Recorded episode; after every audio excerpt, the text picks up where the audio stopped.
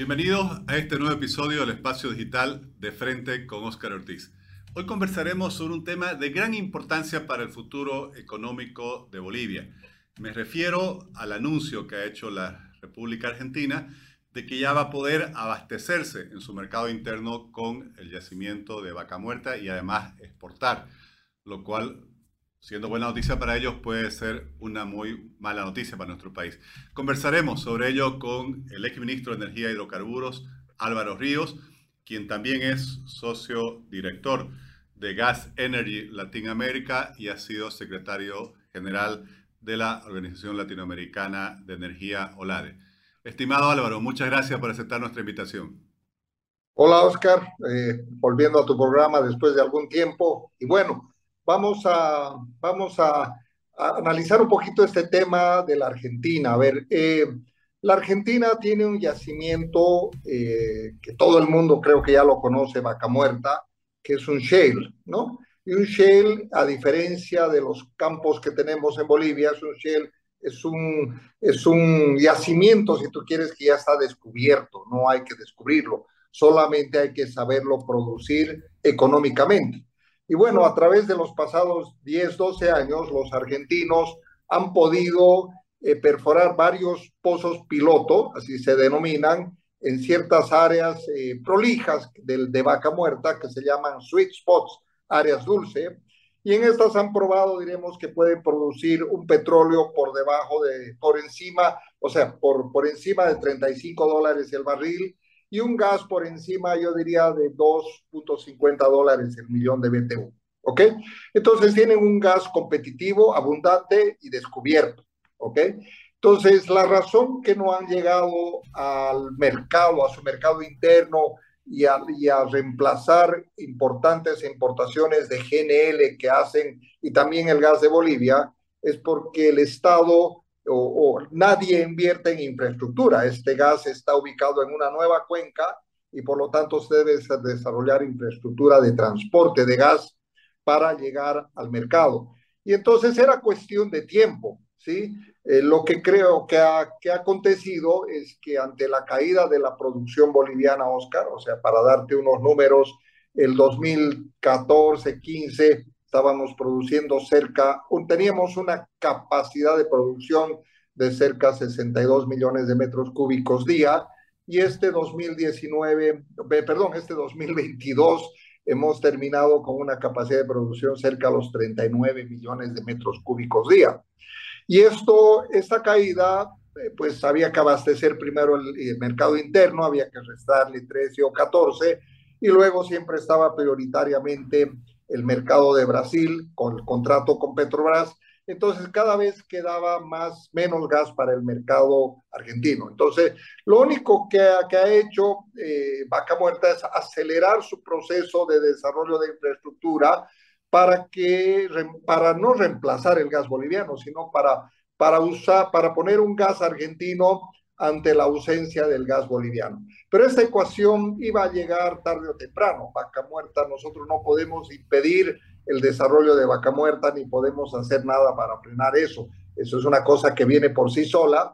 Y entonces tal vez hubiera llegado un año después, pero ante, ante la caída y la declinación de la producción boliviana, eh, han acelerado la construcción de ductos y van a revertir el gasoducto que se llama Transportadora de Gas del Norte, TGN, y con esto yo te digo que el contrato con, con Bolivia entre IPFB y ENARSA eh, va a finalizar eh, a finales del 2024 con cantidades cada vez menores, ¿no? La, la cantidad de volumen de este año es casi la mitad de la del año pasado y la cantidad del 2024 será la mitad de este año. Entonces, esa ecuación eh, es una realidad. Tenemos un, un, mercado menos de gas, pero no todo es atribuible a que no hay gas en Bolivia, sino que Vaca Muerta por sí sola es un gas competitivo y que va a llegar a abastecer a su mercado. Entonces, en vez de comprar gas a Bolivia a 10 dólares el millón de BTU e importar GNL a 20 dólares el millón de BTU, pues pueden producirlo competitivamente. Las licitaciones han mostrado con un gas de 3 a 4 dólares el millón de BTU. O sea, contra el desarrollo de vaca muerta no podemos hacer nada, ¿sí? Entonces, esa es la ecuación que queda con, con Argentina, Oscar, y bueno, ese contrato, como te digo, no va a pasar del 2024. Eh, Álvaro, y recientemente publicabas un artículo en que justamente analizabas los impactos que esto tiene sobre el país. ¿Cuáles son esos impactos? ¿Cómo va a afectar al futuro nuestras exportaciones de gas natural, dado que perderíamos ese mercado y nos quedaríamos solo con el Brasil? Bueno, bueno, mira, si estábamos exportando, tú bien sabes que el contrato que se firmó original y el tamaño del ducto y todo eh, para el contrato entre IPFB y Petrobras, eh, pues eh, establecía una capacidad de 30 hasta 32 millones de metros cúbicos. Eso es lo que hemos logrado enviar a Brasil en, el, cuando, cuando, cuando estábamos a capacidad de producción y el ducto estaba lleno. si tú recuerdas, el gobierno de transición ya negoció 20 millones de metros cúbicos porque no había día, porque no había eh, ya gas, capacidad de producción suficiente. Y luego de eso, el año pasado, por ejemplo, se ha enviado en promedio 17 eh, millones de metros cúbicos día a Brasil, o sea, menos de los 20. Entonces, eh, ¿qué nos queda? Nos queda nada más que cuando acabe tener que aprovechar al máximo lo que queda del, del, del contrato de gas con Brasil, que va hasta el 2024. Y por supuesto, el 2000, el, este año y el próximo año habrá que trabajar en una estrategia y, y, ahí es donde hay un cambio, diremos, radical, que puede haber un cambio radical. No, no olvides, Oscar, que el mercado de Brasil estaba en una franca apertura para eh, dejar de lado el monopolio de Petrobras.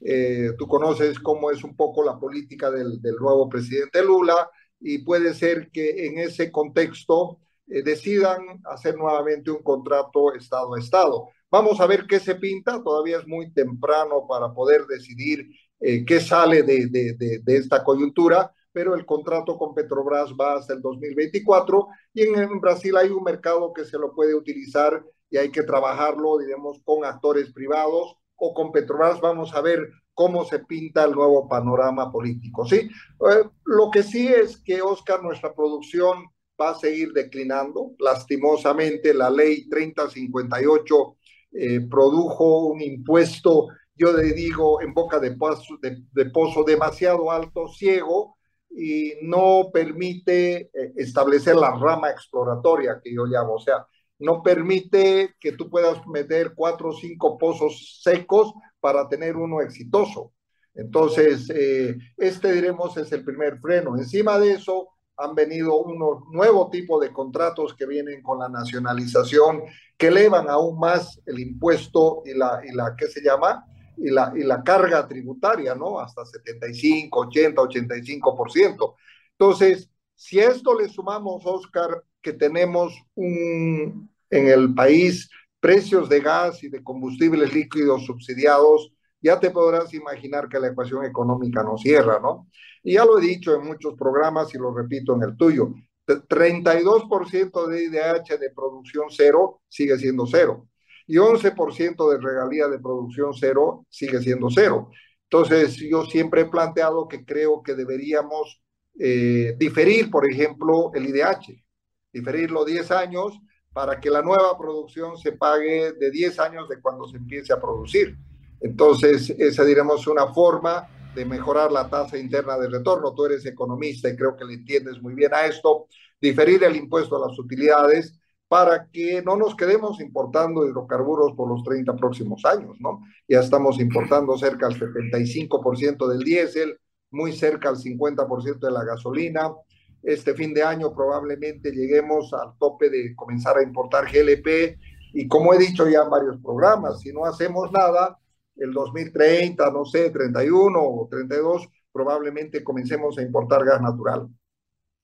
Álvaro, y hablabas de nuestra producción declinante y recientemente había unas declaraciones del actual ministro de Economía muy llamativas cuando le preguntaron qué opinaba sobre las declaraciones que hace cuatro o cinco años había hecho un anterior ministro de Carburos diciendo que había un mar de gas, creo que se refería a este pozo de, de eh, bueno, la franqueza del actual ministro de Economía creo que refleja una situación dramática para el país, porque obviamente pone en duda eh, todo lo que se dijo sobre las reservas que nos quedan y eso también yo creo que marca una dificultad para futuras negociaciones. Así es. A ver, eh, Oscar, eh, la única manera de tener nueva exploración en Bolivia es a través de un mercado externo, ¿sí? De tener nueva exploración, hablo nueva y masiva.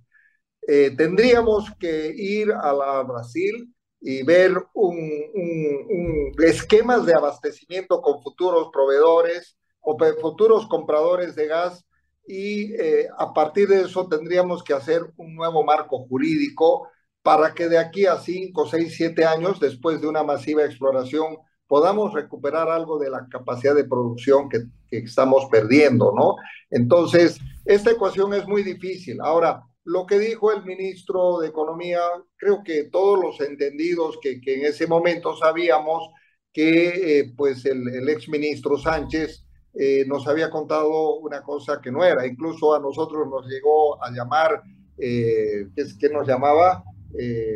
Gasólogos. Esa era la frase que utilizaba para los que, diremos, decíamos que esto no era cierto, ¿no? Y en realidad lo que pasó es que Repsol se comprometió a perforar tres pozos exploratorios y uno de ellos era el pozo Boyuy. Y entonces el pozo Boyuy eh, se empecinaron, creo, en IPFB en ir más allí de los 4.500 metros normalmente donde se encuentran las formaciones Guamampampa, Santa Rosa, Icla, que son las formaciones productoras en el nivel que conocemos, y se empeñaron en ir más allá hasta los 8.000 y algo metros de profundidad. Entonces, este pozo eh, llegó a profundidades inéditas y puede haber gas, y creo que detectaron señales de gas, pero no era un gas comercial. Entonces, eh, este, este pozo era un costo recuperable. Creo que ha costado cerca de 135 millones de dólares en ese, en ese entorno. Y entonces había que decirle algo y había que darle una respuesta. Entonces, eh, ahí nos dijo que les dijo a los periodistas y a nosotros que habíamos descubierto un mar de gas, pero que nosotros no lo visualizábamos, ¿no? Entonces, la gente que no conoce le cree a sus autoridades, le cree a su presidente de IPFB, le cree a su ministro y, le ha creído. Y entonces ya llega y el ministro de Economía creo que lo único que ha tenido que decir es, señores, eso nunca fue realidad y fue una utopía y una declaración que diremos eh, causó falsas expectativas. Yo no, yo no digo, Oscar, y jamás voy a decir que ese pozo no debía perforarse. Lo que debía de ser dicho es un pozo que lastimosamente nos ha salido seco como los muchos que ha perforado IPFB. Álvaro, eh, te agradezco realmente por compartir esta información, este análisis, porque como mencionabas, pues la inmensa mayoría de la población, de la ciudadanía, no tiene por qué ser experta en, esta materia. Y, este quizás es uno de los debates más importantes que tiene encarar el país para poder eh, preservar su futuro económico, su estabilidad incluso social. Sin embargo, lamentablemente, es un debate que, del cual me parece que se rehuye y hay muy pocas personas como, como vos que están permanentemente, creo, de una forma eh, muy comprometida con, con, el país, haciendo conocer su opinión y su información. Eh, Así gracias. una, una última frase, una última frase muy rapidito. Yo no veo a Bolivia en la capacidad de quedar importando todos sus hidrocarburos por los 30 próximos años. Creo que este es un llamado no solamente al gobierno, Oscar, sino a partidos de la oposición, a gobernadores, alcaldes que reciben del IDH y que creen que, que preservando el 32% del IDH van a preservar sus ingresos. Esto es totalmente falaz y no es así.